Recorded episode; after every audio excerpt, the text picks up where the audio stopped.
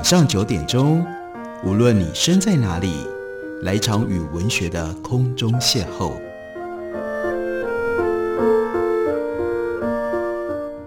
杨照谈书，邀您一同遨游文学世界，认识古今中外的经典之作。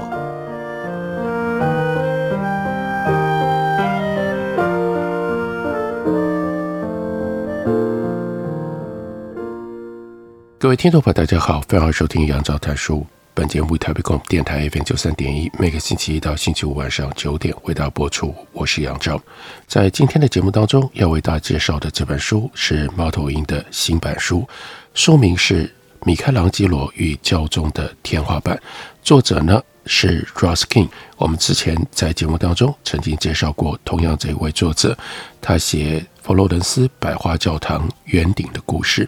这本书所写的主题非常的清楚。那就是许多到罗马去参观过梵蒂冈的人所首要的观光重点，那就是梵蒂冈内的西斯丁礼拜堂，那是宗教和艺术的领域都具备有绝对的重要性。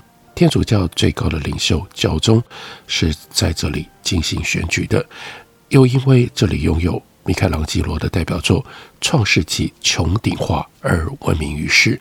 这幅画在拱顶天花板的巨大作品，它的尺寸高达一千零八十平方公尺，包含取材自圣经当中由开天辟地一直到洪水方舟的九幅巨型的石壁画，每年吸引将近七百万人从世界各地前来朝圣，也就是那样的一个小小的礼拜堂，每天平均有将近两万人前去参观、前去观光，而这个礼拜堂。它的创造者是尤利乌斯二世，号称叫做恐怖教皇。他为什么叫做恐怖教皇？还有他和米开朗基罗之间的关系，也就是这本书所特别要解释的历史背景。我们来看一下这位教皇尤利乌斯二世，他是在一四四三年出生在热那亚附近的阿尔比索拉，他的本名是 Giuliano Lovelli，他的父亲是一个渔民。他曾经在 Perugia 研习罗马法，并且在 Perugia 获颁了牧师的职务，并且在 Perugia 成为神父，然后进入到了 Perugia 的邦吉各会修道院。一四七一年，这个时候他二十八岁，他父亲的兄弟也是著名学者，得到了推选成为教皇。他的一生跟着就有了重大的转变，他现在变成了教皇的侄子。能够有这样的身份，通常此后就能够飞黄腾达。英语里面称之为叫做 Nepotism，一般我们翻译叫裙带关系，就演化自意大利语叫做 Nipola，那是侄子或者是外甥。即使在教皇大肆任用自己的 Nipola，其实有的时候号称叫做侄子或者是外甥。其实是自己的私生子，他们肆无忌惮大搞裙带关系。不过这个时候呢，Giuliano 他在教会的课程体系当中爬升的速度，用当时的那样的一个标准来看，仍然非常非常的快。刚刚讲到了一四七一年，他变成了教皇的侄子，那一年他就被任命为书记主教，接着呢。担任了修道院院长、布罗纳的主教、亚维农大主教，还有奥斯蒂亚主教等等。看起来他就是已经通往了日后当上教皇的路。久利安诺平步青云之路，唯一受到的挫败，那就是他有一个死对头。他的死对头在一四九二年选上了教皇，变成了亚历山大六世。亚历山大就拔掉了朱利安诺。他的许多的职务，甚至呢想要毒死他。眼看情势不利，这位野心勃勃的朱利安诺当时是枢机主教，赶快逃到法国去。事态发展注定他得要长久的流亡国外，因为亚历山大一直到一五零三年的夏天，这个时候朱利安诺已经六十岁了。接下来是庇护三世继任为教皇。不过，这位庇护三世，他就只在位了几个星期，很快就去世了。Giuliano 在接下来的推选教皇秘密会议上被选为教皇，这个时候顺理成章。不过，其实他曾经用大量的金钱打点过他的这些同僚，以确保万无一失。亚历山大六世，他的淫逸堕落，赫赫有名，生了至少一打孩子，在梵蒂冈和情妇妓女乱搞，甚至谣传他跟他自己的女儿乱伦。尤利乌斯没有这么样的骄奢淫逸，不过他对罗马教廷的贡献，同样和较为世俗化的性格显得干戈不入。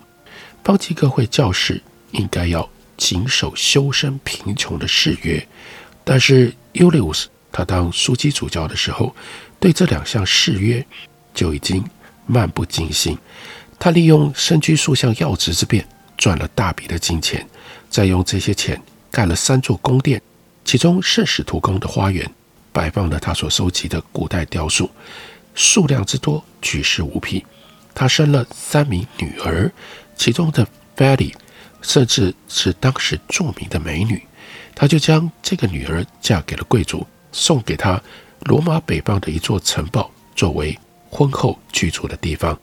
后来，Ulius 他爱上了新欢，那是罗马著名的上流社会交际花 masina，他就抛弃了旧爱，就是 Felice 的母亲。他的情妇前前后后换了好几个，还从其中的一个身上染上了梅毒。在当时，这是一种新的疾病，而根据某人的说法，这种病特别好发于神职人员，特别是有钱神职人员的身上。尽管染上了梅毒，尽管因为大鱼大肉让他得到了痛风，这位教皇他的身体仍然壮得像一头牛。尤利乌斯非常认真地扮演他的君王角色。他当上教皇之后的初期作为之一，就是严正地警告邻近诸邦要尽快归还原本属于教皇的所有的土地，收复 Romagna 这个地区。这尤其是他所念兹在兹。Romagna 位于波隆纳的东南方，由众多的小侯国所组成。这些小侯国由地方领主实质统治，至少名义上。是教会的附庸国，但几年前，亚历山大六世的儿子在这个地区发动了暗杀和惨烈的征伐，试图在这个地方建立自己的公国。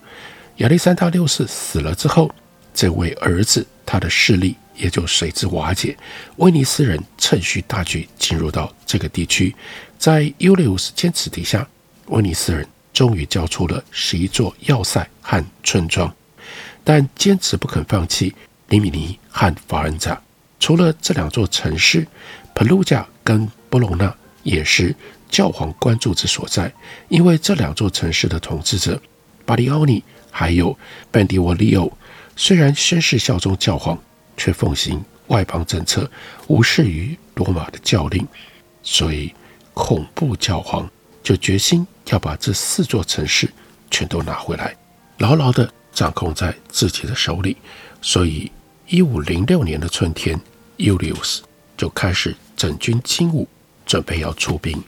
而也就是这位乌利乌斯，他就把因为得罪他而出逃的艺术家米开朗加雷、米开朗基罗召回罗马，为重要的西斯丁礼拜堂拱顶来绘制湿壁画。不过，米开朗基罗。其实他原来是主攻雕塑，实际作画的次数寥寥无几。而湿壁画不只是需要特殊的技法，还要以最困难的仰角透视，在圆形的拱顶上创作。而这年轻的天才画家在圆形的拱顶上创作，所以书里面就另外为我们描述米开朗基罗他所面临的挑战。在米开朗基罗的史料当中，我们看到了这样的一则短短的记载：说，一五零八年五月十日这一天，我雕塑家米开朗基罗已收到教皇陛下乌里尔斯二世付给我的五百杜卡特，作为教皇西斯丁礼拜堂顶棚画工程的部分报酬。我也在这一天开始了该项的工程。这个时候，他回到罗马。大概一个多月。在这一个多月的期间，教皇的朋友兼亲信枢机主教阿利多西已经就该顶已经就该顶化拟妥了一份合约，在敏感易怒的教皇和同样敏感易怒的米开朗基罗之间，阿利多西继续扮演调解人的角色。枢机主教阿利多西索尼，不过现在已经失去了的合约上载明，这位雕塑家，你看他一直把自己定位称作雕塑家，他一共会收到三千杜卡特作为顶棚工程的全部报酬，相当于他之前铸造波隆纳青铜像所得报酬的三倍。三千杜卡特，这是很优渥的报酬。另外，画笔、颜料还有其他的用料，包括搭脚手架所需要的绳子、木头。不过，米开朗基罗得要自掏腰包张罗。另外，他还得要自己出钱雇佣一批助手，并且装修房子以安顿他们。这些固定支出很快就会吃掉他的报酬。拿他从乌里尔斯青铜像分到的一千枚杜卡特来说，扣除掉材料开销。助手工资、住宿费用，最后他的净所得只有微薄的四点五杜卡特，而以那尊青铜像就花了十个月的工期来看，西斯丁礼拜堂拱顶湿壁画要花上更多的时间。最麻烦的是，湿壁画非常难画，而其实米开朗基罗并没有充分的经验。那又是什么样的一个状况呢？我们休息一会儿。回来告诉大家。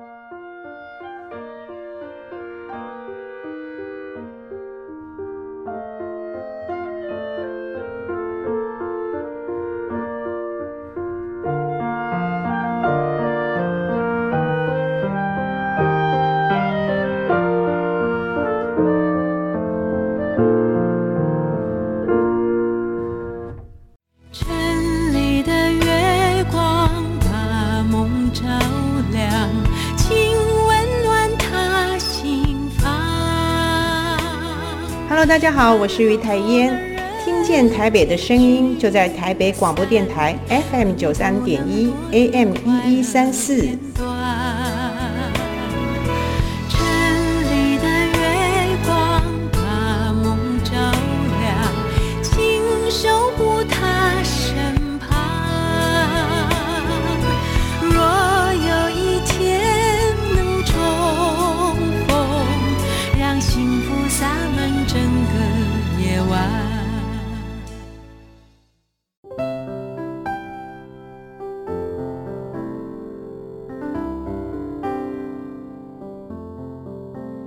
听见台北的声音，拥有颗热情的心，有爱与梦想的电台，台北广播 FM 九三点一。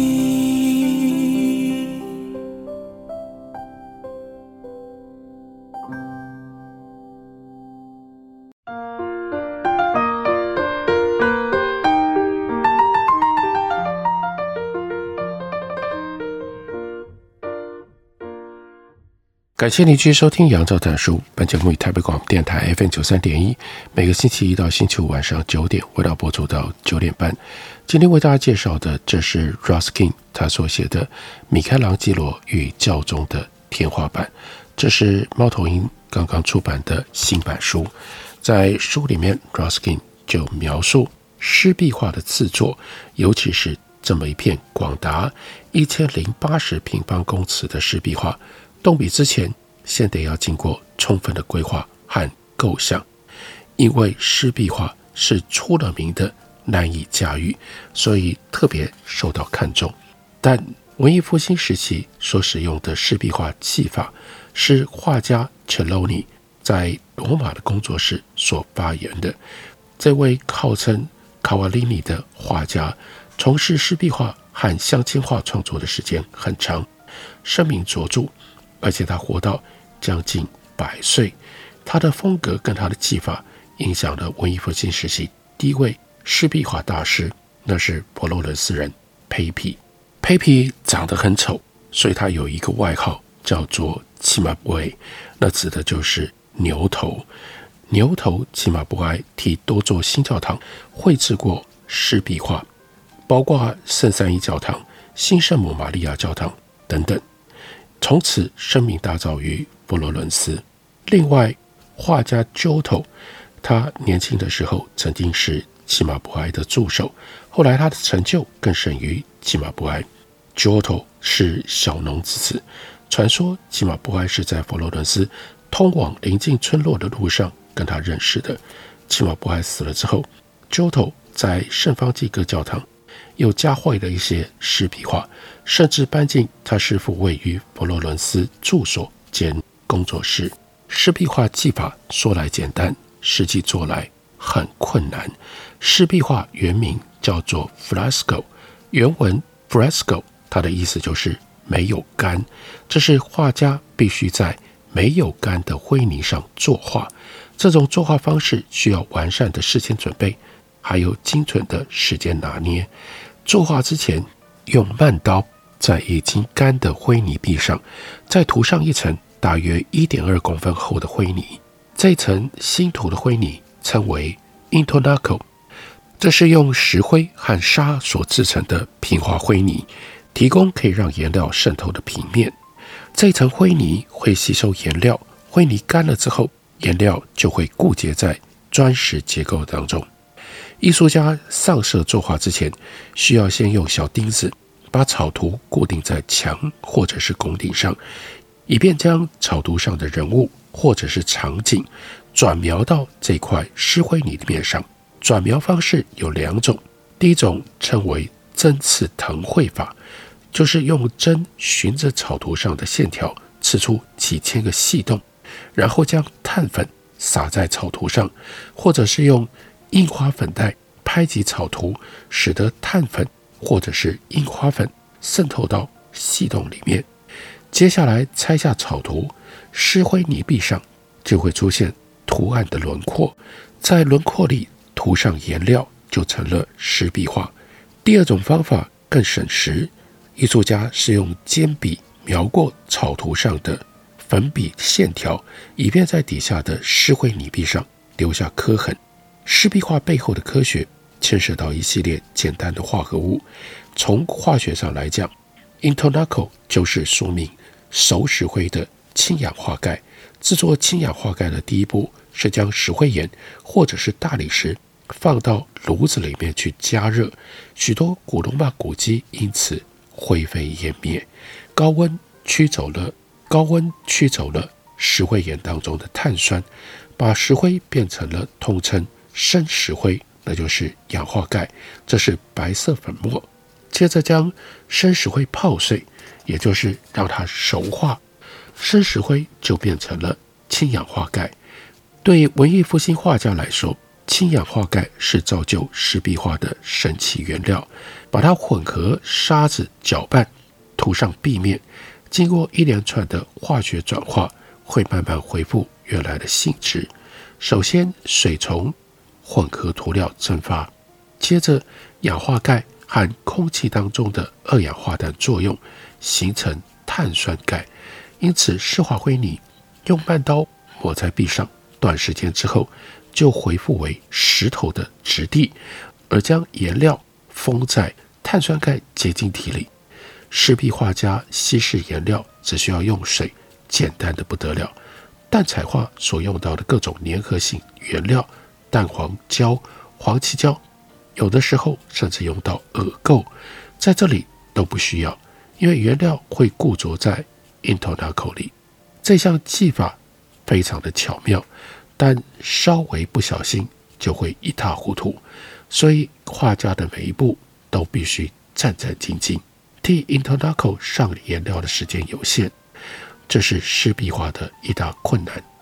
intonaco 保湿的时间只有十二到二十四小时，这长短呢又会因天气而异。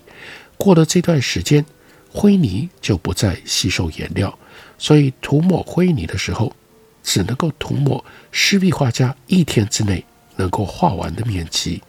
意大利语就将这特定的涂抹面积称之为叫做 Jonata，也就是一天的工作量。墙壁或者是拱顶，因为壁面的大小和形状的不同，可以分成十二个到数百个 Jonata。因此，湿壁画家每次作画时间压力都很大，必须赶在灰泥干硬之前完成他的 Jonata。也因此，湿壁画制作大大不同于油画或者是板上画，因为这两种都可以再做修饰，即使再散漫。再慢郎中的艺术家都可以做得来，例如说，提尚他画油画一直不断的在修补，终其一生都在修改订正。有的时候一幅画前后补上四十层的颜料，还有光油，而且最后几层是用指尖上色上光，让画面显得生动有力。在西斯汀礼拜堂，米开朗基罗。没办法这么从容，这样一改再改。为了要加快进度，许多湿壁画家作画的时候，甚至是双手并用，一只手拿深色颜料的画笔，另外一只手拿浅色的。据说，意大利最快的湿壁画家是亚斯佩提尼，他在一五零七年开始在卢卡蒂教堂的某一个礼拜堂画湿壁画，特立独行的亚斯佩提尼。他两只手同时作画，他的腰际皮带上挂了一瓶一瓶的颜料。巴萨利就以令人莞尔的口吻写着：“他看起来就像是圣马卡里奥见到的那个摆弄小药瓶的魔鬼，戴着眼镜工作的时候，大概石头看了都会发笑啊。”然而，就连亚斯佩提尼这样的快手，都要花两年多才把。这个礼拜堂的壁面画完，而他作画的面积比起米开朗基罗所必须要挑战的西斯汀礼拜堂的拱顶又小了许多。画湿壁画向来要用上脚手架，只是形式不尽相同。通常的办法是得要设计出石匠所使用靠地面支撑、有梯子、斜坡和平台的木质。脚手架对墙作画时候，尤其是需要这样的工具。在替西斯汀礼拜堂墙面画湿壁画的时候，必然就在窗间壁上建了这样的木质脚手架。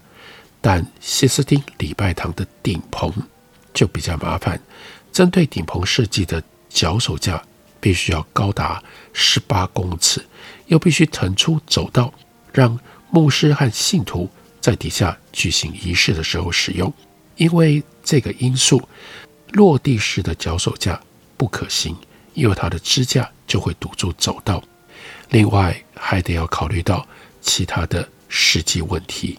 脚手架当然必须要能够牢靠，还要够宽，来支撑几个助手，还有所用的器材的重压。这些器材包括了水桶、重重的沙袋、石灰袋，还有。准备要卷开，以便于转瞄到顶棚上的大草图。安全问题不容忽视。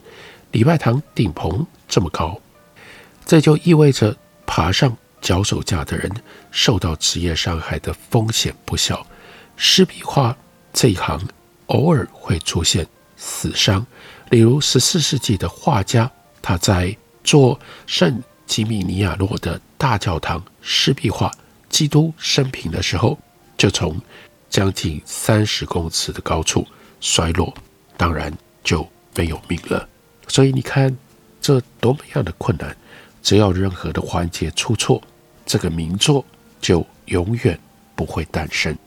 如果大家参观过西斯汀礼拜堂，或者准备要到西斯汀礼拜堂去看米开朗基罗的名画，非常希望大家参考一下这本书，了解一下湿壁画，了解一下米开朗基罗，更重要的是了解这幅画如此的得来不易。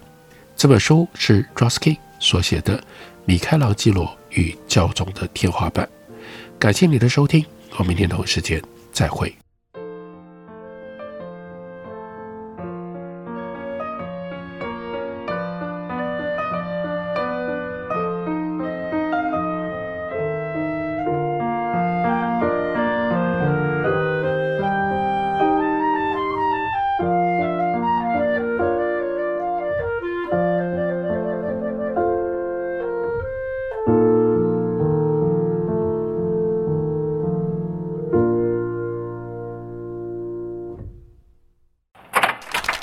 在时针上追赶的人，你好吗？你跟自己约定，张开翅膀，一趟一趟挤满里程的每一段旅程。困住我们的从来不是时间，是若无其事的不勇敢。握你的手，风雨同路，我们会渐渐的变好。我们都需要勇气。我们还是心里面相信童话的那个偏执的少年。哪里才是我们的交汇点？我是光良，听见台北的声音。